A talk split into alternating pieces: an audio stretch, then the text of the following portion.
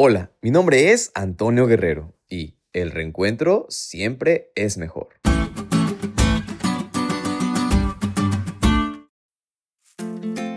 Seguramente has vivido un reencuentro, quizá de un amigo, familiar o de una persona especial, a la cual dejaste de ver por mucho tiempo, o tuviste que mudarte o alejarte por alguna razón.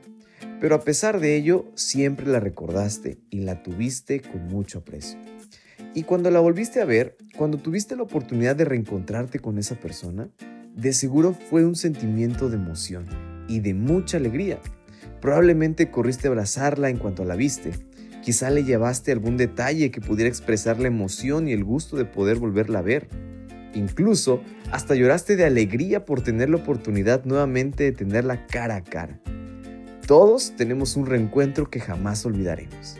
Y saben, en el estudio de hoy pudimos darnos cuenta de un reencuentro sumamente especial.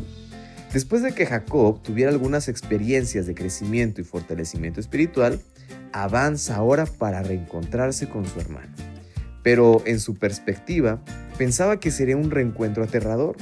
Jacob ve a Esaú acercarse con 400 hombres.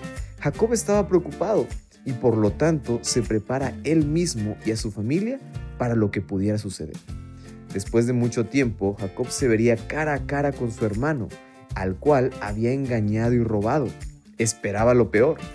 Este sí que era un reencuentro muy diferente a como lo habríamos imaginado.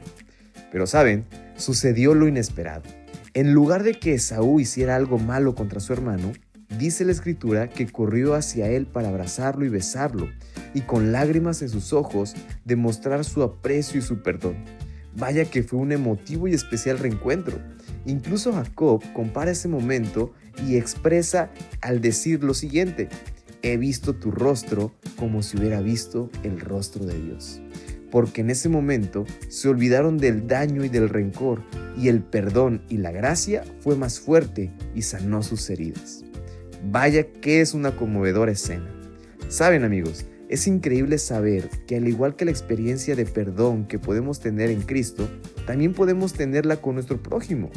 Hoy podemos decir con seguridad que de la misma manera como esperamos que se nos perdonen nuestras ofensas a Dios, así debemos perdonar a los que nos han hecho mal y poder experimentar en nuestras vidas el resultado de la gracia.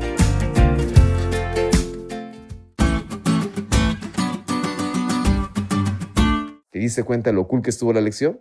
No te olvides de estudiarla y compartir este podcast con todos tus amigos. Es todo por hoy, pero mañana tendremos otra oportunidad de estudiar juntos.